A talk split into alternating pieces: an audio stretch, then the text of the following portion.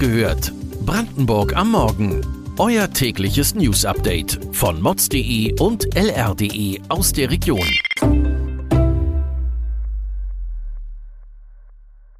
Guten Morgen, Brandenburg. Es ist Mittwoch, der 7. Dezember. Ihr hört den Podcast Wach gehört Brandenburg am Morgen von Mods und LR und ich bin Katharina Schmidt. Gemeinsam starten wir jetzt in den Tag mit den wichtigsten Nachrichten für Brandenburg. Das Fischsterben in der Oder im Sommer war eine ökologische Katastrophe. Deren Aufklärung gestaltete sich zum Teil wie ein Krimi, allein schon bei der Ursachensuche. Ihr erinnert euch vielleicht noch an die vermeintliche Giftwelle, verdächtig hohe Quecksilberwerte, bis man der Goldalge auf die Schliche kam. Doch viele von euch wissen auch, eine Katastrophe ist meist eine Verkettung von Ereignissen. Und ein Glied in dieser Kette ist die Frage, weshalb Behörden in Polen, wo das massenhafte Fischsterben als erstes beobachtet wurde, weshalb also die polnischen Behörden nicht die deutschen Kollegen rechtzeitig gewarnt hatten. Schließlich gibt es einen internationalen Warn- und Alarmplan für den Grenzfluss. Unsere Polen-Reporterin hat sich damit beschäftigt und herausgefunden, dass ein massenhaftes Fischsterben nicht als Begriff in diesem Plan vorkommt. Dort taucht nur der Begriff Havarie auf. Allerdings greift diese Erklärung etwas zu kurz. Warum und inwieweit der Warnplan überarbeitet werden könnte, um künftig rechtzeitiger reagieren zu können, lest ihr heute auf mods.de oder lr.de. Gestern im Podcast habe ich euch von den Neuerungen im Fahrplanwechsel auf Brandenburgs Schienen berichtet. Mehr Fahrten, neuere Züge, das klingt ja schon mal vielversprechend. Doch die große Verkehrswende lässt in Brandenburg auf sich warten, denn zum Ausbau des ÖPNV gehört auch, stillgelegte Schienen zu reaktivieren.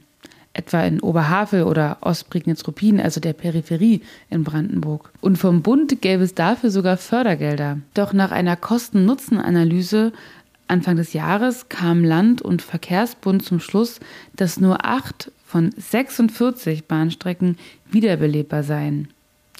Nach Protesten wurden die Empfehlungen zum Teil revidiert, doch unser Korrespondent in Potsdam hat herausgefunden, dass das Verkehrsministerium seither zu schlafen scheint, zumindest bei diesem Thema.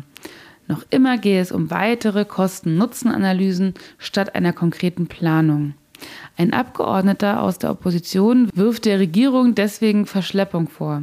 Zudem lässt der Nahverkehrsplan aktuell auf sich warten. Eigentlich sollte er Ende dieses Jahres noch erscheinen. Darin werden, Achtung Wortspiel, die Weichen für den Schienenverkehr bis zum Ende dieses Jahrzehnts gestellt. Aber das Thema scheint stillgelegt, wie einige Schienen in Brandenburg. Bleiben wir noch bei den Öffis. Mancherorts in Brandenburg bekommen die Bahnhöfe aktuell eine Schönheitskur. Das ist zwar sicherlich ein kleinerer Gewinn als reaktivierte Bahnstrecken, doch insbesondere für Mobilitätseingeschränkte sind das gute Neuigkeiten.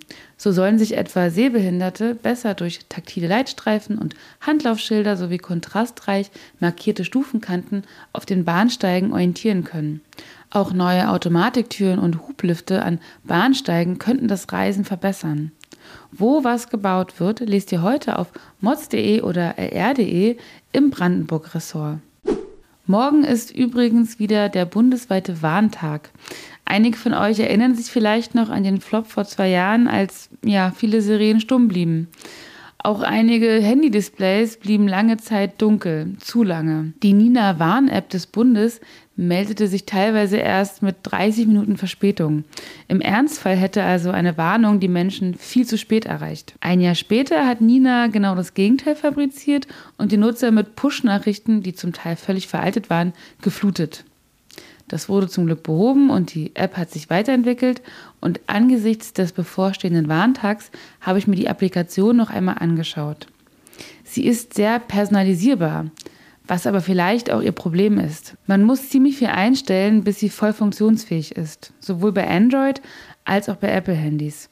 Das heißt, User müssen sowohl in den Handy-Einstellungen als auch in der App die Art der Benachrichtigung regeln, ohne aber konkret benannt zu bekommen, was die einzelnen Gefahrstufen denn wirklich im konkreten Fall bedeuten.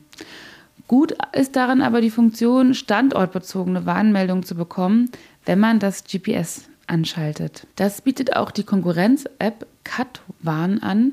Sie wurde von den öffentlichen Versicherern und dem Fraunhofer Institut entwickelt. Was bei CAT-Warn noch spannend ist, sind themenbezogene Warnungen. Beispielsweise zu Veranstaltungen wie dem Oktoberfest, also ob es da einen Massenauflauf gibt oder aber auch Produktrückrufe. Der einzige Nachteil, man muss diese Themen extra auf der Website abonnieren, indem man mit dem Handy einen QR-Code einscannt. Es ist also ziemlich umständlich. Ihr könntet morgen übrigens auch ohne App eine Warnmeldung auf dem Handy bekommen, da das neue System Cell Broadcast zum Einsatz kommt. Es funktioniert ganz ohne App. Wie der Warntag morgen ausgehen wird, bleibt spannend. Wir werden auf jeden Fall berichten. Das war es von mir. Vergesst nicht, wach gehört auf Spotify, Apple Podcast oder wo ihr sonst Podcast hört zu abonnieren. Feedback schreibt ihr an wachgehört.mods.de. Ich bin Katharina Schmidt und wünsche euch einen guten Start in den Tag. Wach gehört. Brandenburg am Morgen ist eine Produktion von mods.de und lr.de. Wir freuen uns auf euer Feedback per Mail an wachgehört.mods.de. Ihr findet uns auf allen bekannten Podcast-Plattformen. Abonniert uns für euer tägliches News-Update.